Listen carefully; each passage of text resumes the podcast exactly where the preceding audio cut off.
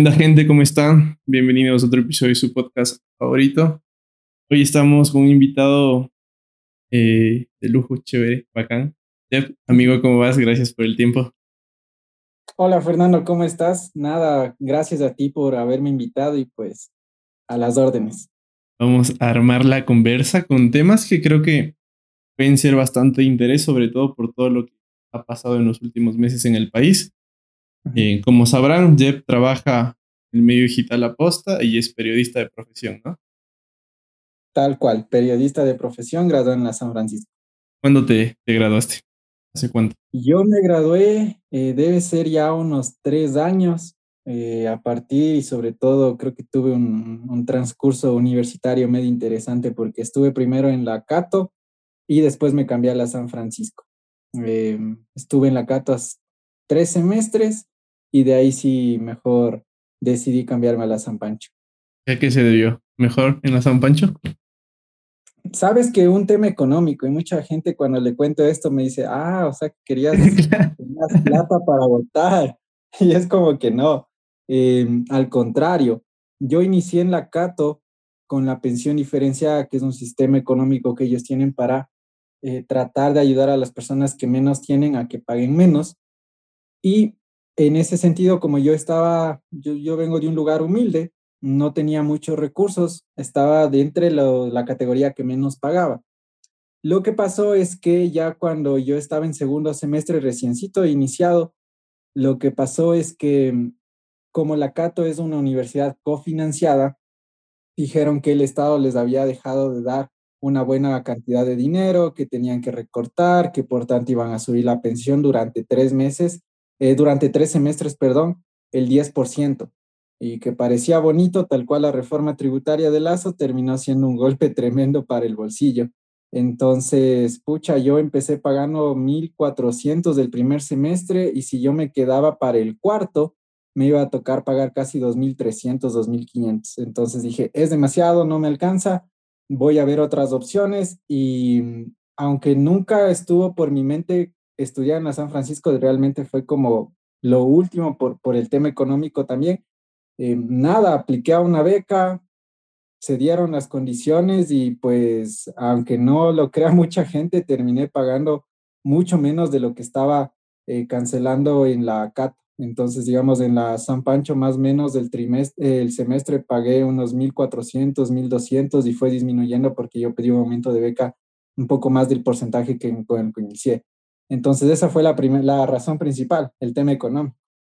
Qué bien, ¿no? Es las paradojas de la vida, digo, porque a la final como que la San Pancho termina siendo vista desde afuera como la más cara y a la final a ti te salió eh, beneficiando. Y la experiencia antes, antes de comenzar a, a, indagar un poquito del por qué estudiaste comunicación, y, eh, la experiencia en la San Pancho, eh, desde tu perspectiva, a lo que se comenta, digo, ha sido poco de algunas críticas estos últimos meses. ¿Cómo, cómo lo ves tú? Verás, yo creo que la San Pancho es una universidad a la cual, o sobre todo en la cual alrededor del concepto de la San Francisco existen muchos estereotipos que yo mismo los pude ir rompiendo. Yo te hablo desde mi, desde mi experiencia personal. Yo tenía esta concepción de que allá solo van a estudiar los niños ricos, eh, que literalmente es súper elitista la universidad que va a ser hasta cierto punto algo discriminatorio, nada que ver. De, incluso yo puedo decirte que con los aciertos y desaciertos que a veces puede tener el, el rector de la universidad o el, el, dueño de la universidad que se lanza sus comentarios súper fuera de lugar, eh, te puedo decir que detrás de hay una institución muy bien pensada, con profesores y sobre todo con una concepción ideológica y de la vida eh, que te tratan como una persona que eres, eres igual que todos. La concepción de la San Pancho es, tú no eres más que nadie eh, solamente por tener un título o por tener un PhD. Allá todos somos iguales y todos tratamos por el nombre y si vos le tratas de licenciado te pueden hasta multar porque te dicen, no, loco, a mí llámame Jefferson, a ti te llamo Fernando, o si vos eres mi profesor te llamo Fernando, no tienes por qué llamarme licenciado, ingeniero ni más. Es esa, esa manera de mantener sobre todo de pensar de que todos somos iguales. Eso por un lado. Por otro, lo que te hablaba de tener esta concepción social que tal vez solo ahí llegue a estudiar gente de, de altos recursos, bailas. Yo me di con la, con la realidad de que, por ejemplo, un buen porcentaje de estudiantes de la San Pancho tienen una gran cantidad de becarios y eso mucha gente no lo sabe y mucha gente cree que eh, solamente es el, la gente que paga y que tiene sus recursos. Nada, tienen una buena cantidad de estudiantes becarios y de todas las nacionalidades, de todas las etnias, que es algo que yo aplaudo y que no había visto en otras universidades. Tienen un programa de diversidad étnica que te ayudan sobre todo y ves mucha gente de otras, de otras etnias, como te digo, tabalos, de Esmeraldas, Montubios, de Galápagos, de todo. Entonces tienen esa aceptación de persona también. Y finalmente, em, aunque tú no lo creas, y a mí también eso me chocó mucho, es que la manera en la que todos, todos ayudan con todos. O sea, yo estuve hasta con la persona que, qué sé yo, era dueña de un medio de comunicación, o sea, los papás eran dueños de un, medio de comunicación que tienen todo el dinero del mundo y eran las personas más frescas del mundo, o sea, que, que te tratan tal cual. Eh, no existía esa discriminación, ni mucho menos. Entonces, y en el tema ya de academia, al menos en periodismo, yo te puedo decir que no hay punto de comparación. De, puedo hablar, te puedo hablar específicamente entre la Cato y entre la San Pancho, porque sí se ven muchas, muchas cosas, al menos en periodismo, que desde primer semestre empiezas ya a trabajar en temas de reportajes, en temas muy, muy ya de tu, de tu carrera. En cambio, yo sí creo que en la otra universidad sí existían algunas deficiencias de, y acá también, pues, también tienes un, un, sinnúmero de, de recursos que te ayudan a formarte. Tienes periodistas profesores, que eso es bueno, periodistas activos profesores, porque te hablan desde la experiencia en el ejercicio de la profesión. Y también eh, porque tienes eh, profesores, sobre todo, que estuvieron antes trabajando en medios. Y yo creo que esa experiencia es la que a ti te ayuda para formarte, al menos en, en periodismo. Y, y dentro de, justamente lo que me comentabas con estos contactos, estos compañeros, estas relaciones que tienes, supongo, y, me atrevo a pensar, ¿no? Que también ayuda bastante porque sales ya como profesional con unos contactos interesantes para poder comenzar en la vida profesional. ¿Crees que como que este, este cúmulo de cositas que tú nos vas comentando, que a veces desde fuera ni por la cabeza, em, ayudan también como a ese prestigio que tiene la universidad y a esa reputación que van estudiantes y docentes. Yo creo que sí.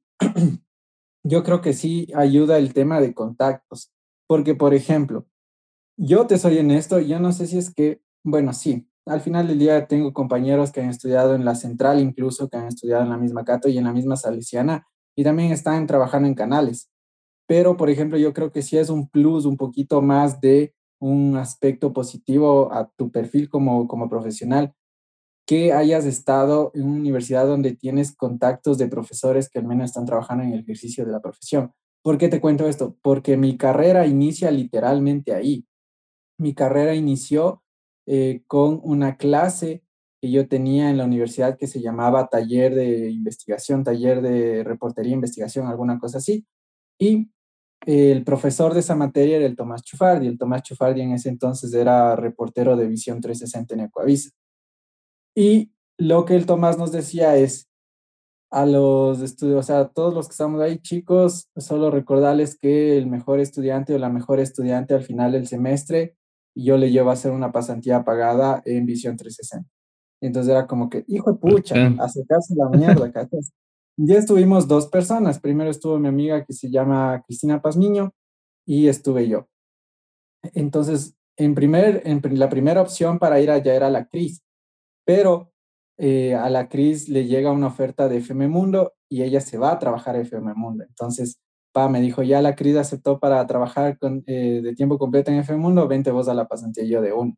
Y desde ahí ha sido una especie de efecto dominó súper positivo, porque desde Visión 360, eh, por ejemplo, al, lado de nosotros, de nuestra oficina, estaba la oficina de la editora política de revista Vistazo, la María Belén Arroyo. Y una vez que yo salí, ahí lo que te puedo comentar es que cuando yo salgo de Visión 360, eh, se me acaba la pasantía. La, yo me llevé muy bien con Belén, hablábamos de política, o sea, conversábamos mucho y sin conocer mucho de mi trabajo, solo vio que me iba bien en, visión.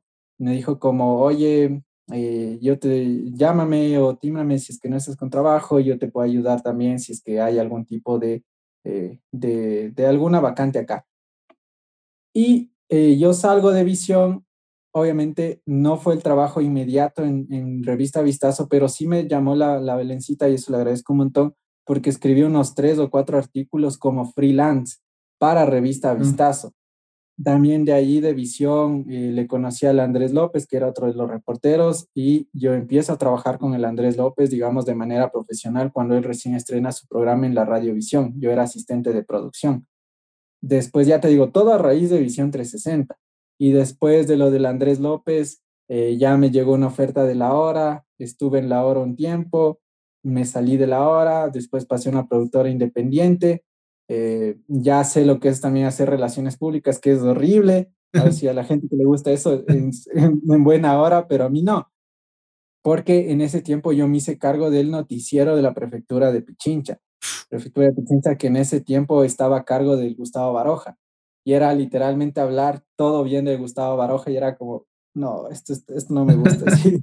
Entonces de ahí estuvo un tiempo y ahí es lo que yo aplico con uno de mis trabajos de la U, aplico a unos premios que lanza la Posta en su primer año de, de, vida, de aniversario. Había una categoría para estudiantes de periodismo y el premio era que era una pasantía pagada en la Posta. Entonces yo aplico con un trabajo que realicé y pa, había ganado. Entonces solo me dijeron, estás nominado, vente a los premios y ese día de la premiación gané y fue como, hijo, pucha, qué bacán.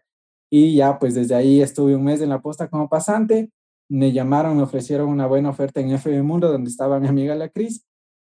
Acepté. Ahí fue mi primer, digamos, también reto como mucho más fuerte en el tema profesional, porque me encargaron el noticiero de la mañana.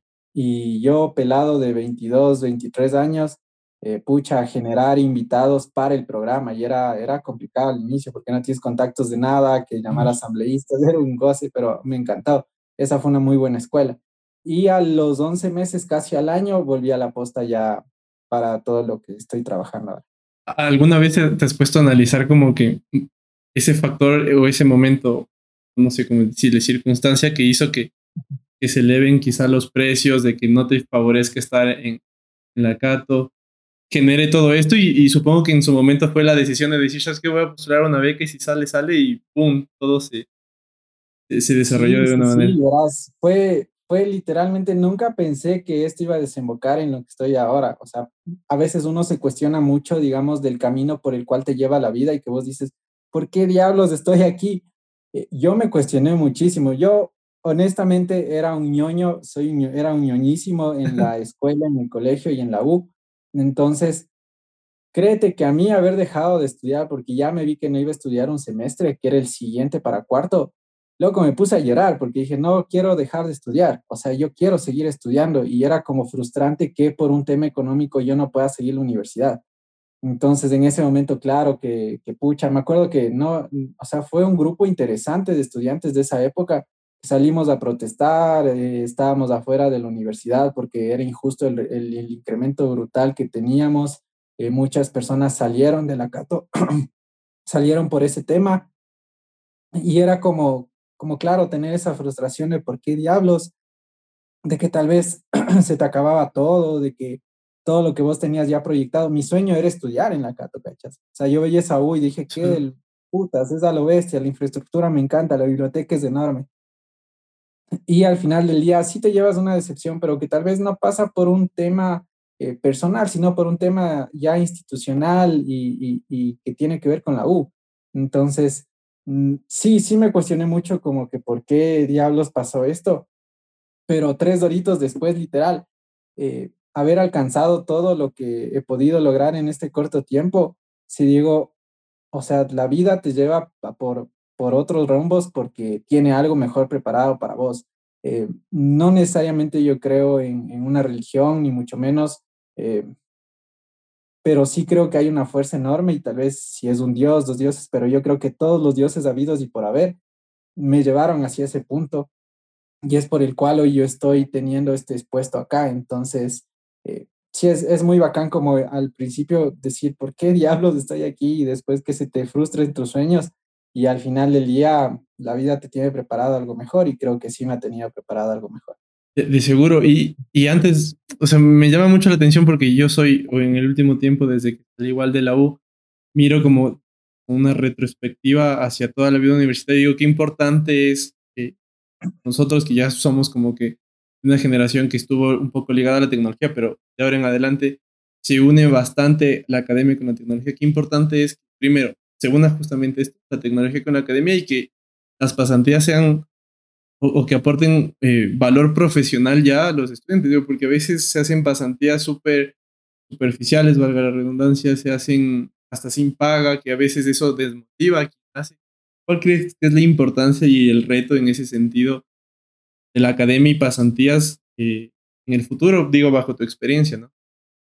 Yo creo que sí debe existir al menos una alianza entre medios o entre empresas dedicadas a las carreras que te ofertan un tipo de profesión y la academia. Porque si hay algo que yo me he dado cuenta al menos es, por ejemplo, que muchas de las personas, eh, o sobre todo muchas de las universidades, al no tener esta alianza, ¿qué es lo que le toca a uno como, como estudiante? Pucha, salir a buscar y pedir pasantía en donde te puedan dar y así no sea de tu carrera, sino que sea algo afín para que te aprueben las pasantías. Y ese sí es un grave error, ¿por qué? Porque tú entras, digamos, a tu primer trabajo y tal vez no tienes idea de, de nada. Y la pasantía sí debería ayudarte en eso.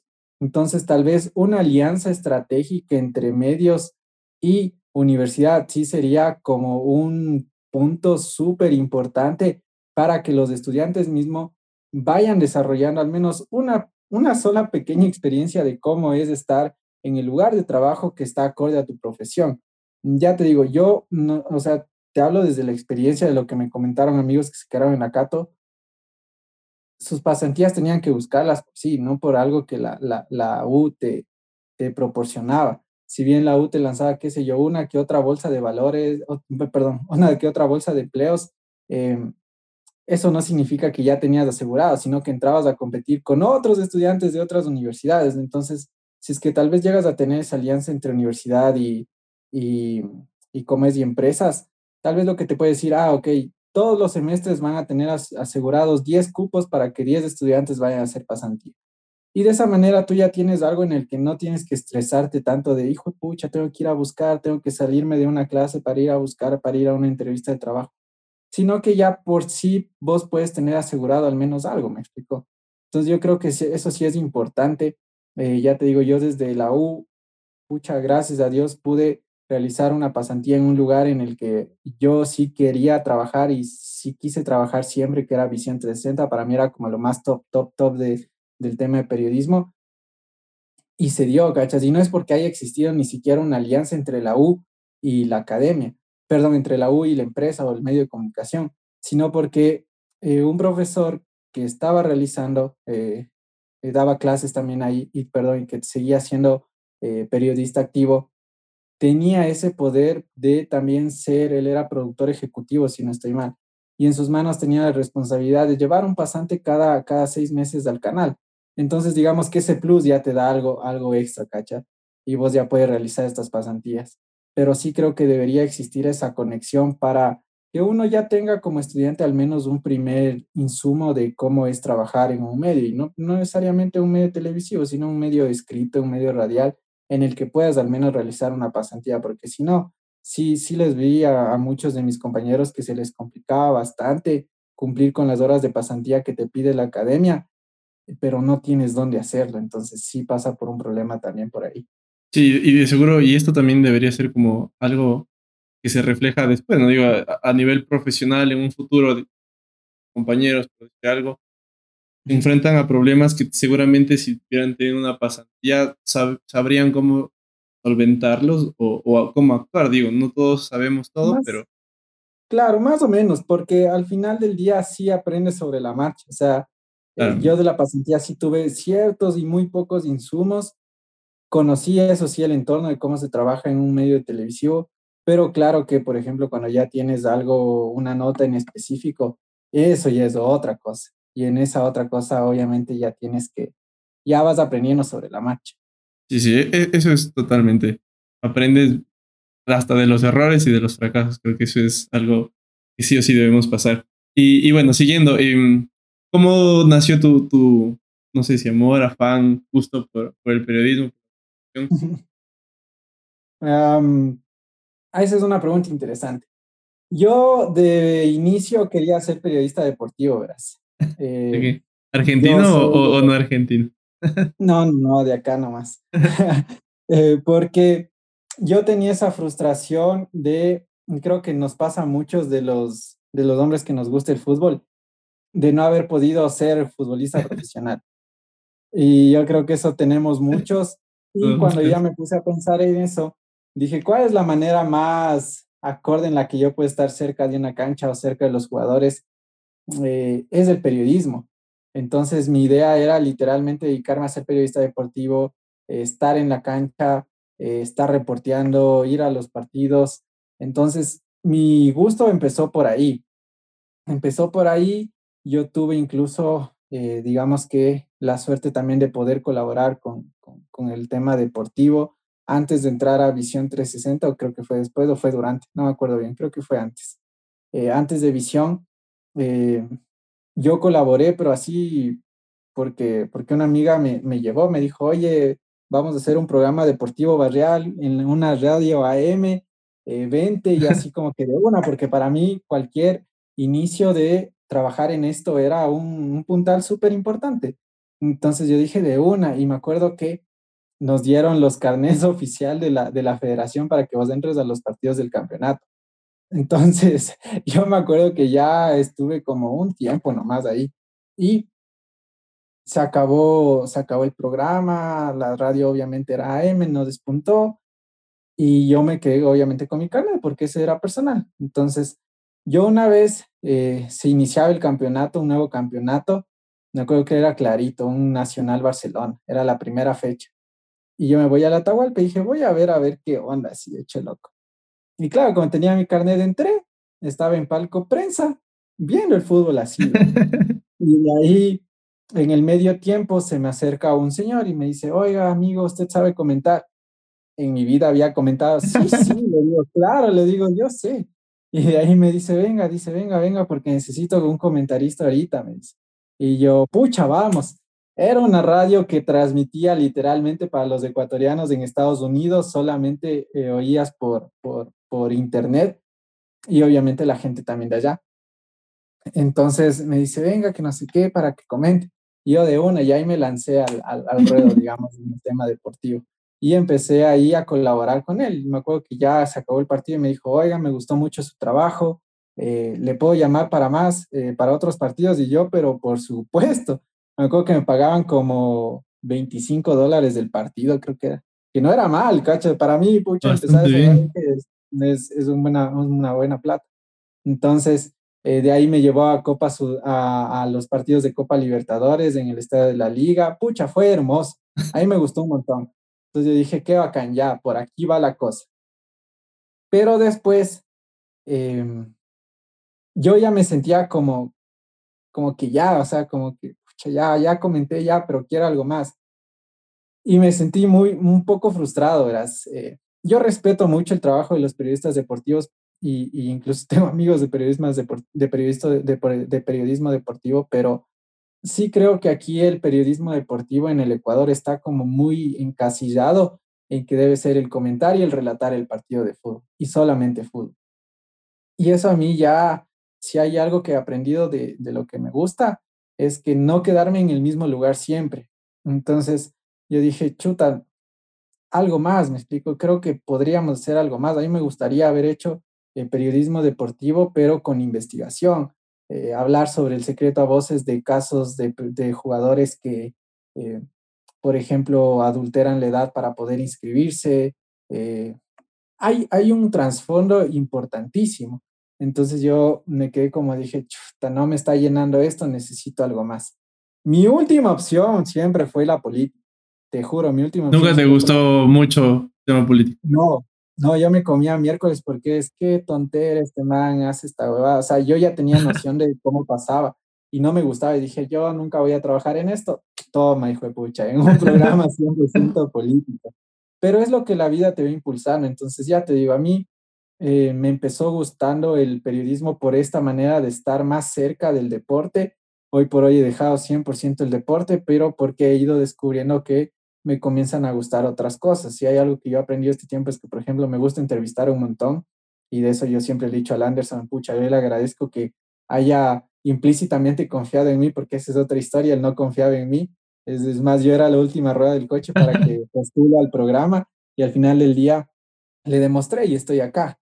Y, y como te digo, eh, pude pasar al tema político, pero porque la vida me llevó.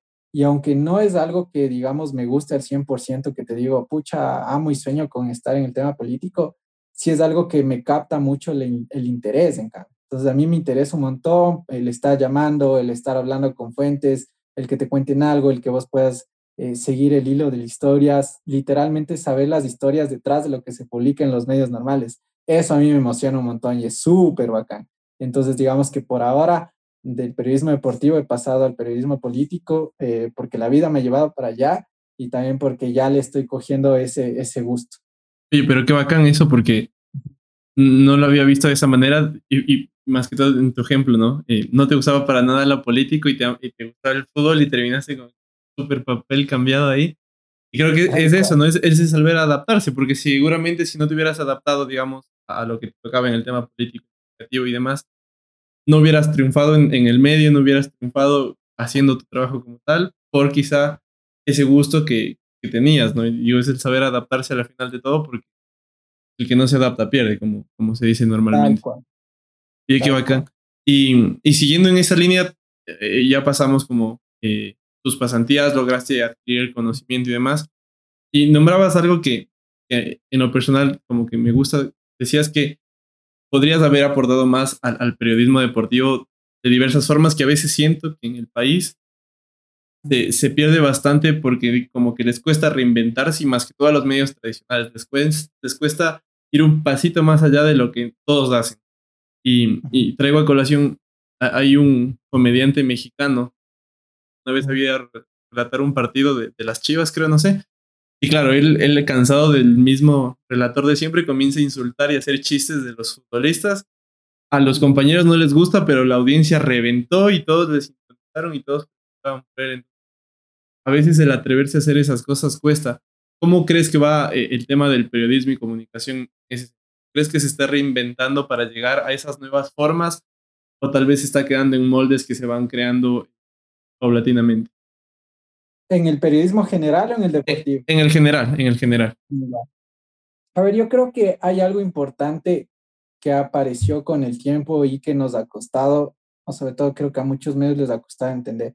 Y es el nuevo de la, es el tema sobre todo de estas nuevas plataformas web, el tema de, de redes sociales.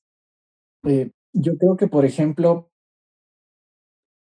que un medio tradicional le apueste por lo, lo digital ha costado un montón. Y yo te digo por qué, porque por ejemplo ahorita medios como Ecuavisa recién le están apostando eso porque no confiaban y porque decían, eh, somos un medio tradicional, vamos a seguir en esto. Y se comenzaron a dar cuenta que cuando vos, es lo, lo que vos mencionaste en algún punto, si no te adaptas, mueres. Así de simple.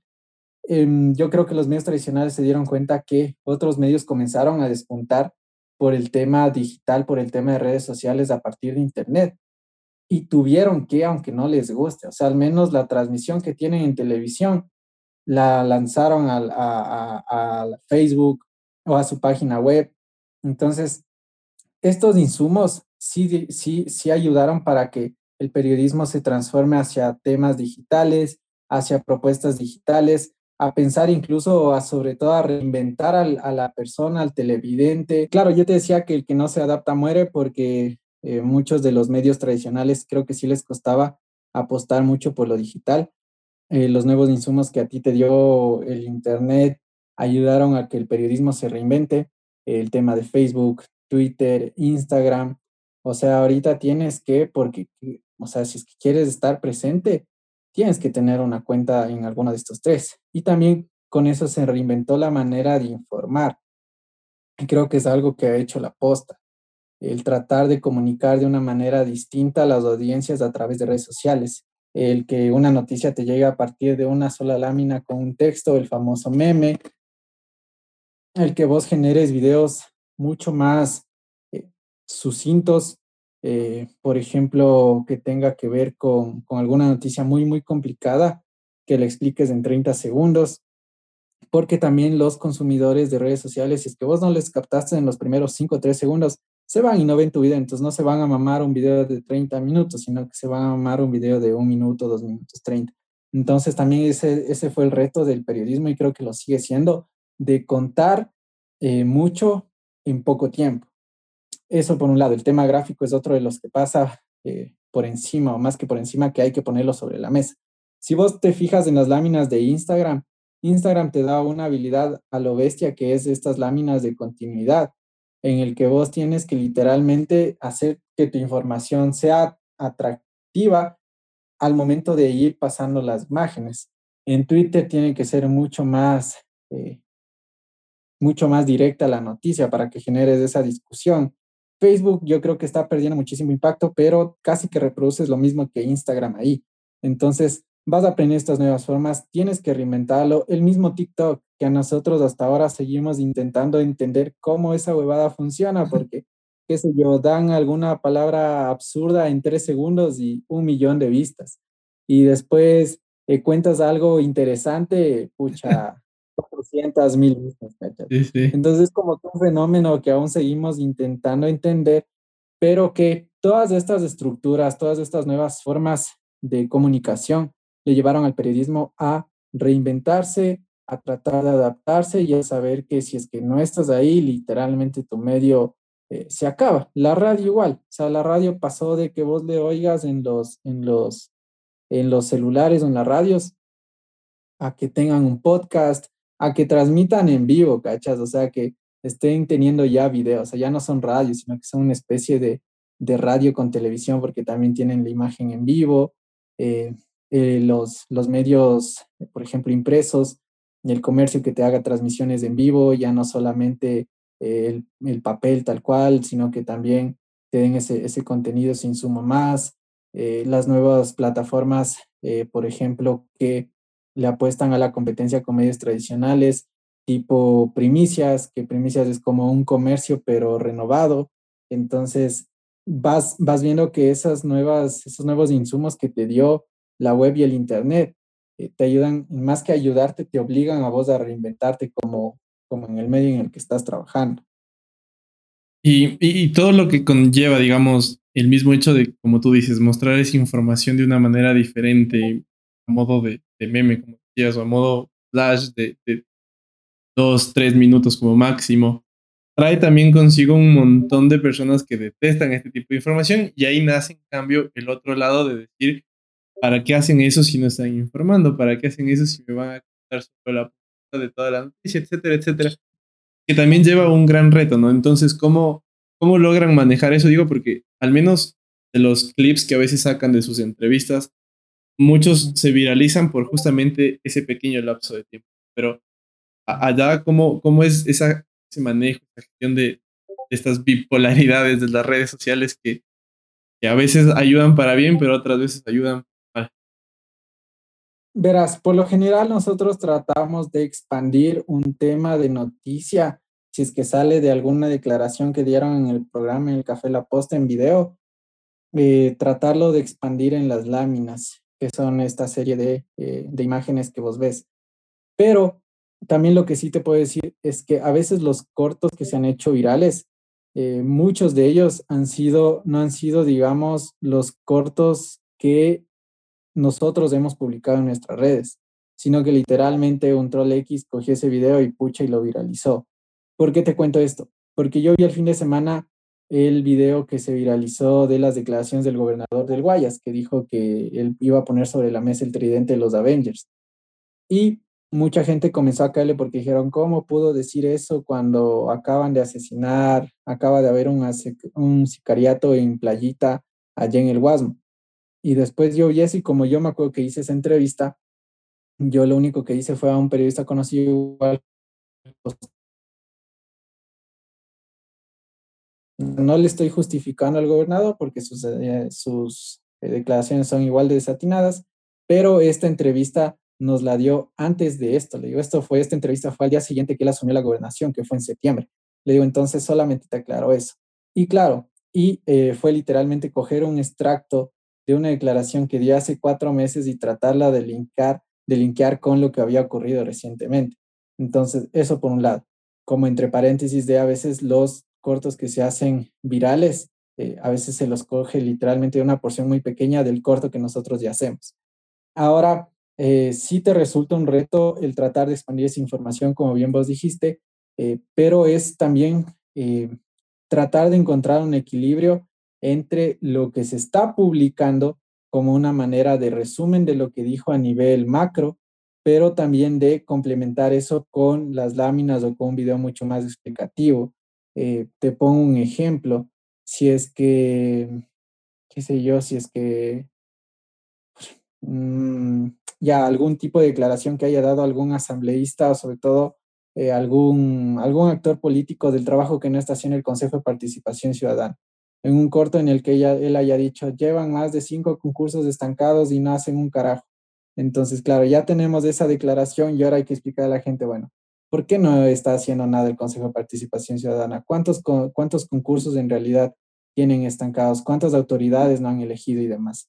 Entonces, tienes todos estos insumos que vos si dices, eh, bueno, eh, hay que expandir y lo vamos a hacer. Entonces, cuando la noticia lo amerita, cuando el tema lo amerita, sí que lo hacemos de esa manera y complementamos en unas láminas o complementamos en un video mucho más eh, desarrollado y mucho más eh, extenso para que la gente pueda entenderlo también.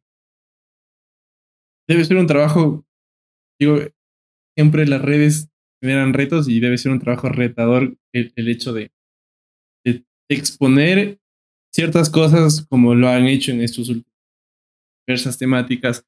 El mismo hecho, un reto, llevarlo a que se viralice 10 a, un minuto, 10 segundos a un minuto, para que se enganche y, de ese millón quizá de personas que vieron ese pequeño video se metan a ver la Digo, porque eso genera también justamente el ejemplo que ponías, la desinformación o los fuera de contexto, que a veces yo, yo creo que también es falta de, de cultura de, del entretenimiento, redes sociales, digo, de todos, entender el, el que a veces pasó un poquito más antes o literalmente está hablando de otro tema, pero no, nos lleva como que esa desesperación, no, sé, creo que eso es algo que ha ido pasando y evolucionando también. Dentro de, de lo que van haciendo en, en la posta con, con, todo el tema de, eh, de investigaciones, que creo que es de los puntos que más la gente les reconoce, nivel investigativo que, logran tener en ciertos casos, pero a la vez se nota y, creo que puertas adentro lo deben saber, todo ese hate que también se genera por, por ciertas eh, entrevistas, por ciertas posturas que claramente eh, la tienen, ¿no? Como medio de comunicación muchas de las veces. ¿Cómo manejan eso? Digo, a la final, no sé, pero en lo personal siempre a veces nos dicen algo malo y la moral para el suelo y, y levantarse cuesta, pero ¿cómo, ¿cómo gestionan eso a la interna?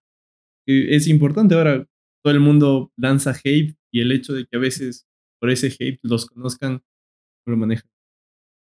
Verás, es complejo. O sea, yo creo que a nivel de la redacción estamos ya muy conscientes de que a la posta o le amas o le quieres. O sea, no hay un, intermedio. A nivel de redacción creo que ya estamos conscientes de los errores que hemos cometido y de los haters que, que nos hemos ganado. Somos conscientes de eso y también como que ya nos hemos curtido en ese aspecto, en el de aceptar que no vamos a ser nunca moneda de oro para todos, aceptar que habrá mucha gente que no le guste nuestra manera de hacer periodismo y está bien, porque no se trata de que a todos nos les guste lo que estamos haciendo. Somos conscientes de eso y creo que lo sabemos llevar de una manera en la que somos conscientes que mucha gente nos quiere y que nuestra manera de, eh, digamos, responder a las críticas es haciendo un mejor trabajo cada vez que podemos.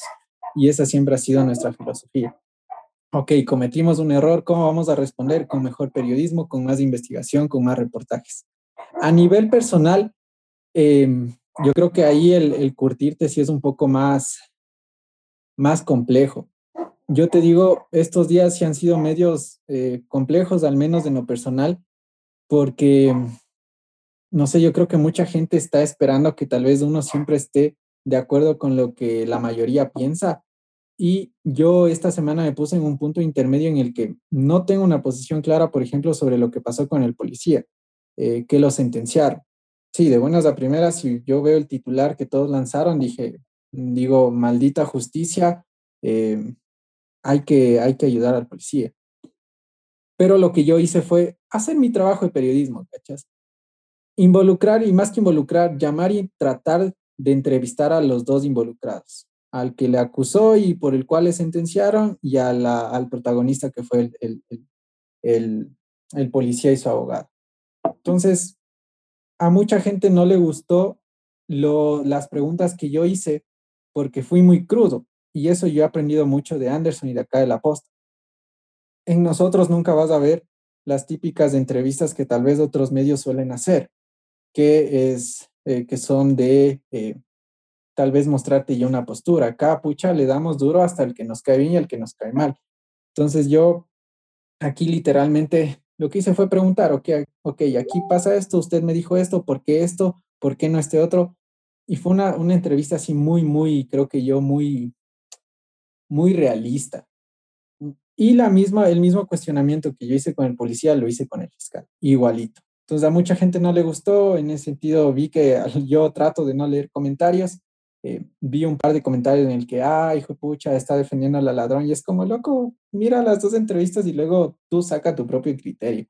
Entonces, eh, digamos que eso sí te, al menos yo cuando leí fue como que, te juro, no entiendo a la gente. Pero ya al final del día tienes que curtirte, tienes que eh, tratar de sobrellevar de una manera muy personal, em, en el sentido de que más de personal tiene que ser profesional. Ok, mucha gente dice esto, ya voy a seguir haciendo mi trabajo de una mejor manera. Ese siempre ha sido mi, mi, sobre todo mi aspecto de mejorar cada día, de mostrar un mejor periodismo, de mostrar sobre todo mejor, una mejor calidad de entrevistas. Y creo que lo voy logrando. Entonces, es tratar de eh, sobrellevar tus emociones, eh, pero también de aceptar las críticas siempre y cuando estén bien, bien fundamentadas y no con el afán de joderte a vos o de herirte, ¿cachas? Pero es, es curtirte en eso, es, mm, es eh, tratar de ser lo suficientemente inteligente para que eso no te afecte. Es literalmente ser más inteligente que el otro.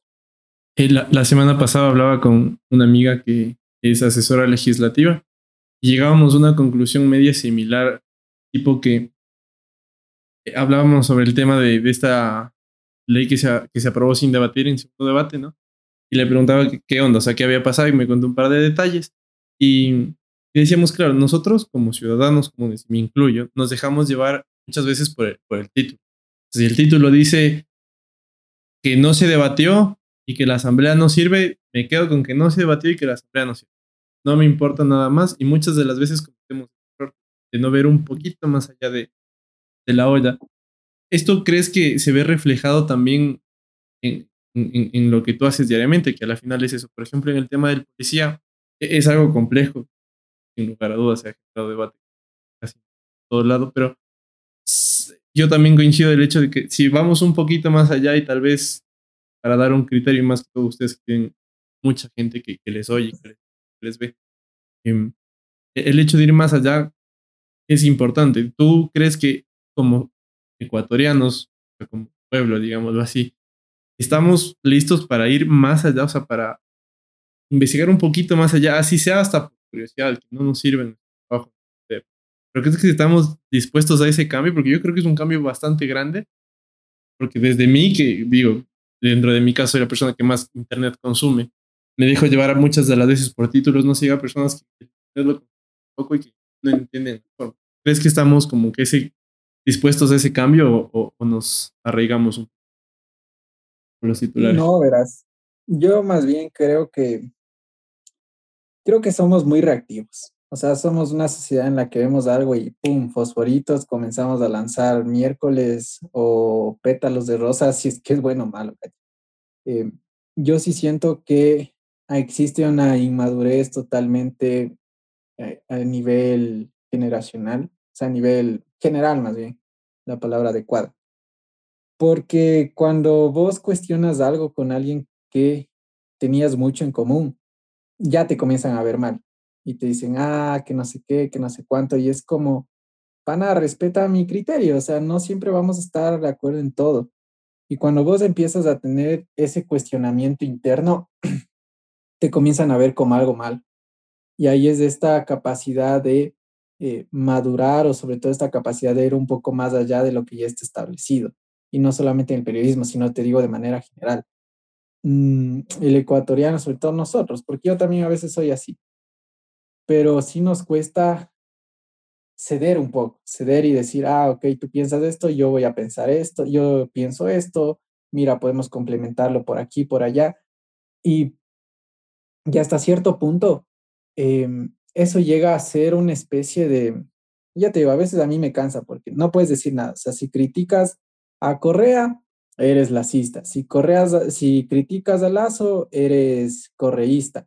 Entonces, como pana, o sea, vamos más allá de las etiquetas y ese es otro problema también, etiquetar a la gente por algo. O sea, tú no puedes pensar distinto algo porque, o porque ya eres correísta, o porque ya eres lacista, o porque ya eres feminista, o porque ya eres machista. O sea, romper con eso también es un reto importante y sumamente complicado como para ir más allá de, porque tener una conversación al menos madura, una conversación más crítica, más cuestionable, es casi que imposible. Y ya te digo por todos estos insumos, porque estamos etiquetados con algo, porque no aceptamos la opinión del otro, aunque decimos que sí, y em, porque no nos damos el trabajo de ir más allá de, y no solamente con lo que tú mencionaste, recién nomás el presidente vetó este proyecto de ley de los cobros indebidos en el sistema financiero.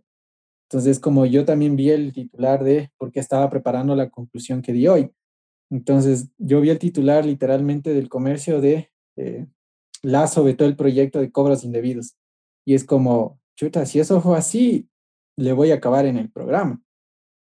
Y ahí vos entras a ver la nota y existen dos tipos de veto, el veto total y el veto parcial. Lo que hizo, Lato, lo que hizo Lazo fue el veto parcial. Entonces, devolver con ciertas recomendaciones y ver si la Comisión de Régimen Económico insiste en esos puntos o lo reforma. Entonces dije, a ver, no está totalmente vetado, está vetado parcialmente. Pero mucha gente se quedó con eso y fue como que, ah, presidente, hijo de tal y cual. Yo lo que sí critiqué es que puntos que la gente considera que es a favor de ellos, los vetó parcialmente. El tema del cobro indebido, es decir, ¿cómo vos, si es que estás a favor del pueblo, cómo puedes decirle no, no, no, ese aspecto no? Entonces eso yo sí critiqué. Pero ya te digo, va por un tema de creo que madurez y porque somos muy, muy reactivos, o sea, somos muy fosforitos, no podemos decir nada porque ya caes a la primera y después que hiciste la cagada te das cuenta y dices, ay, mierda, ha habido la otra parte, creo que debía aguantar, ya cuando está todo derramado.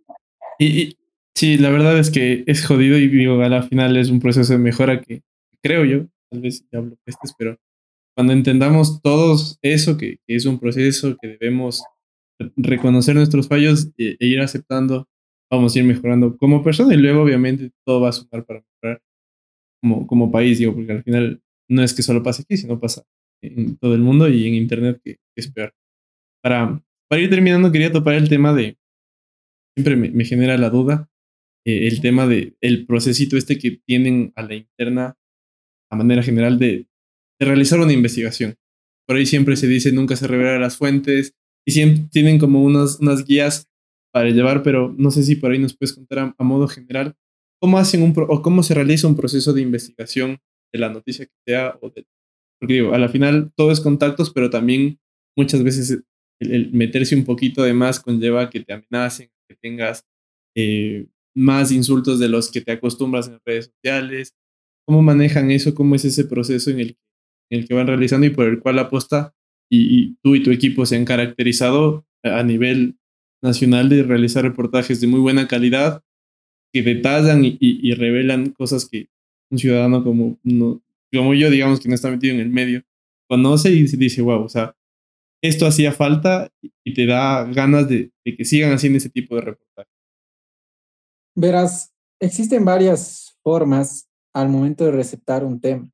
Por ejemplo, a veces nos llegan por parte de denuncias de gente que te escribe a través de las redes de la posta y que te dice, mira, hay esto acá, eh, hay esta persona, te mandamos documentación y empieza tal vez por ahí a partir de, una denuncia.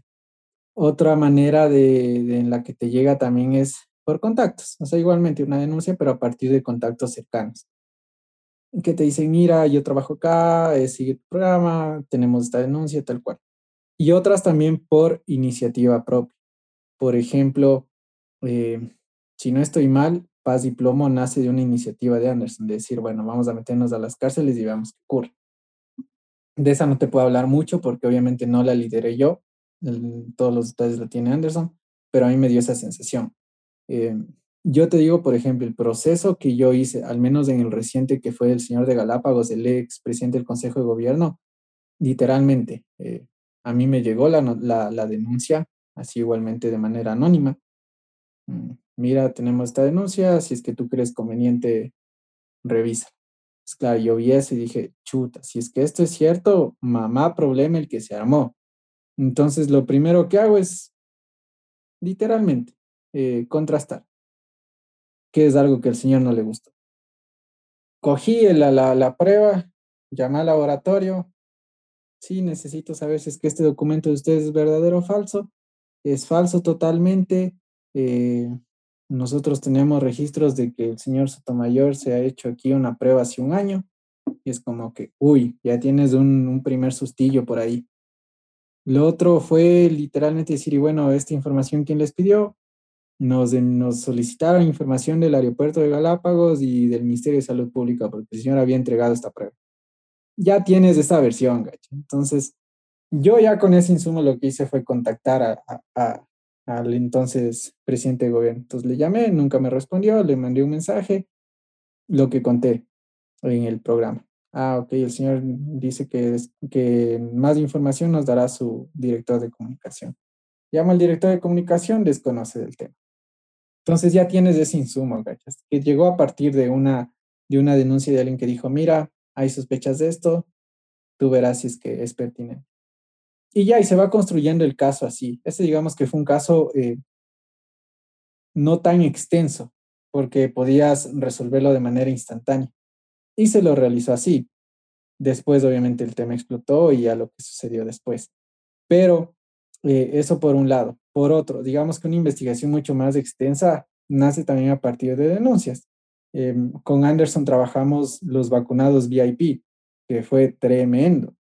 ¿Por qué? Porque Anderson lo venía trabajando y de ahí es chévere este, esta adrenalina de, eh, ok, hoy de noche tenemos que reunirnos con tal persona, tal persona quiere hablar, eh, vamos a reunirnos de noche en tal lugar, nos quiere dar esta documentación, te presenta la documentación y dices, hijo de puta, aquí está todo. Entonces comienzas ya y a procesar. A procesar es decir, a ordenar la información, a tratar de pedir versión del otro lado eh, y de esa manera ir construyendo el reportaje. El reportaje que nosotros presentamos fue un reportaje en vivo, no fue una publicación, digamos, eh, realizada sin, sin algo detrás. No sé si me hago entender, pero nosotros mientras estábamos en el programa publicamos todo, fue al aire. Entonces, eh, se lo realiza de esa manera, se realiza de esa manera a partir de una denuncia, de ver la información, que sea verdadera, tener la documentación, de rellenarla, más que todo que rellenarla, de buscar otros insumos que puedan aportar, como es el testimonio de personas que quieran hablar, eh, de documentos que respalden aún más. Se va construyendo así, se va tejiendo también cuando hay relaciones mucho más eh, extensas. Por ejemplo, el tema de Anderson que sacó sobre el prefecto que falleció, el exprefecto, señor Carlos Luis Morales. Él comenzó a unir eh, la relación de las empresas con su familia. Entonces, ese es un tema mucho más extenso que te lleva no un día, sino varios días de tratar de armar e ir encontrando las piezas del rompecabezas. Pero el proceso más o menos va por ahí. y, y, ya para terminar ahora sí, ¿cómo se dan cuenta cuando un reportaje o una noticia está concluida? Cuando dicen, ok, esto lo podemos lanzar, presentar. Cuando ya tenemos las dos eh, versiones, por ejemplo, yo estaba dudoso de sacarlo de Galápagos porque digo, no tengo la versión del man. Al final del día, lo que muchos de los medios hacemos, y no es algo que yo lo realicé recién, es que me inventé la agua tibia, es que cuando vos no tienes respuesta de un funcionario simple, solicitamos la versión del funcionario, no nos quiso dar. Punto. Eso fue lo que hicimos en nuestro caso. Y mostrando ahí las evidencias. Esto pregunté, no me quisieron dar. Pero uno logra concluir la, la, la investigación cuando dice, eh, la historia tiene los sustentos eh, documentales y los sustentos testimoniales para decir, ok, aquí ocurrió esto. Sí hubo un, tema de corrupción o más que corrupción, sí hubo el tema por el cual iniciamos la investigación y lo publicas. Entonces yo creo que ya te digo, uno llega a decir que ya está el reportaje completo cuando tiene el contraste sobre todo, que eso es importante, el contraste de los involucrados, las versiones, y una vez que vos tienes eso y ya completaste tu reportaje, dices, se imprime, que creo que es lo más importante, porque obviamente sin contrastar, pues ahí ya bailas y es como algo incompleto, en el sentido de que no lograste ver las versiones de los otros. Ya te digo, al menos despedirlas, y si ya no respondieron es asunto de ellos, vos cumpliste con tu trabajo. Ok, sí, me, quedo con eso que creo que es aplicable no solo a tu profesión, sino casi, casi a la vida, vida en general, es el tema de contrastar, ir un poquito más allá de, de donde estamos para conocer más. Jeff, te agradezco por, por tu tiempo, gracias por, por caerle y nada, ahí estamos hablando para ver si en algún futuro, cuando investiguen más, se hace alguna parte 2. Nada, que va, gracias a vos por tomarme en cuenta y pues siempre a las órdenes. Igualmente te mando un abrazo. A toda la gente que llegó hasta acá, igual gracias por el aguante y nos vemos la otra semana. тетя.